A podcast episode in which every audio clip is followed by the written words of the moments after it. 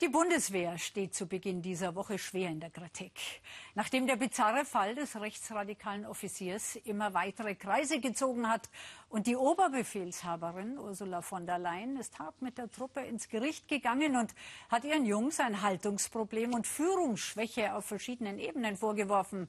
Na, damit klage sie sich auch selbst an, ereifert sich die Opposition. Es ist Wahlkampf. Fakt ist, die Bundeswehr hat Probleme, mehr als eines und allem voran die Verteidigungsministerin.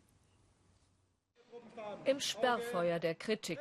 Ursula von der Leyen hat mit ihren offenen und harschen Äußerungen zum Zustand der Bundeswehr eine Welle der Empörung ausgelöst.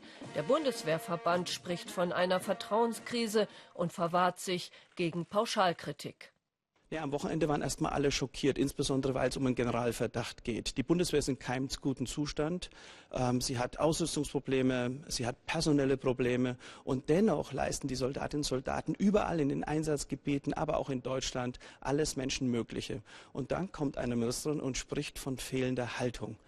Konkret geht es um diesen Oberleutnant Franco A., der im Verdacht steht, einen terroristischen Anschlag geplant zu haben und dessen rechtsextremistische Gesinnung intern schon länger bekannt war. Sie ist seit drei Jahren ist die Ministerin Verteidigungsministerin. Das heißt, sie hätte Zeit gehabt, äh, den Augiasstall auszumisten. Sie hat sich nicht darum gekümmert. In einem offenen Brief an die Truppe hatte von der Leyen von falsch verstandenem Chorgeist gesprochen und Änderungen und Reformen angemahnt. Gute Führung und Verantwortung, die fängt ganz oben bei der Ministerin selbst an. Und ich glaube, es war für viele Menschen spürbar, dass es Frau von der Leyen hier vor allem darum geht, sich selbst aus der Affäre zu ziehen. Am Abend will das Verteidigungsministerium die Abgeordneten des Bundestages intern über neue Fakten und Erkenntnisse im Fall Franco A. unterrichten. Marion von Hahn in Berlin. Die Verteidigungsministerin hat die Truppe scharf gerügt. Wie viel Verantwortung trägt sie selbst und wie gefährlich kann es am Ende für sie werden? Nun ja, die Frage der Verantwortung ist eindeutig. Sie trägt die Verantwortung dafür. Sie ist seit Dezember 2013 Verteidigungsministerin. Da gibt es überhaupt keinen Zweifel dran. Die Frage ist, war ihr bewusst, was sie da übernimmt mit diesem neuen Posten äh, Chef des Verteidigungsministeriums? Die Frage ist, war ihr klar, dass neben den ganzen Problemen des Rüstungswesens eben auch ein inneres Problem der inneren Führung noch da ist? Ähm, ich bin mir da nicht so ganz sicher. Die Frage ist ja, hat, funktioniert der Weg von oben nach unten und vor allem funktioniert er von unten nach oben? Wie sind diese Kommunikationswege? Die Ministerin sagt ja, die Bundeswehr ist kein Unternehmen wie irgendein anderes, ist ein spezielles Unternehmen.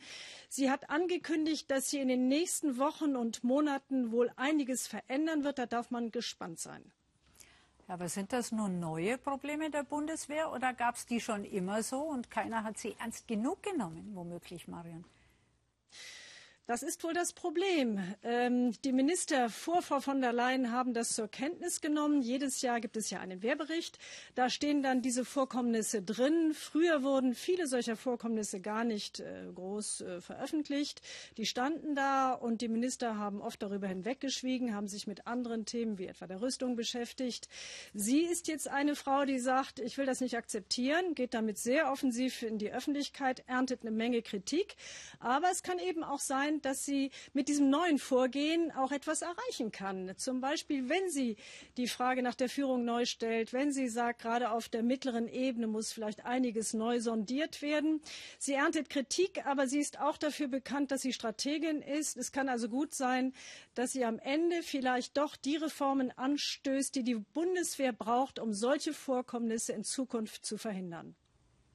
Danke für die Einschätzung, Marion von Hahn in Berlin.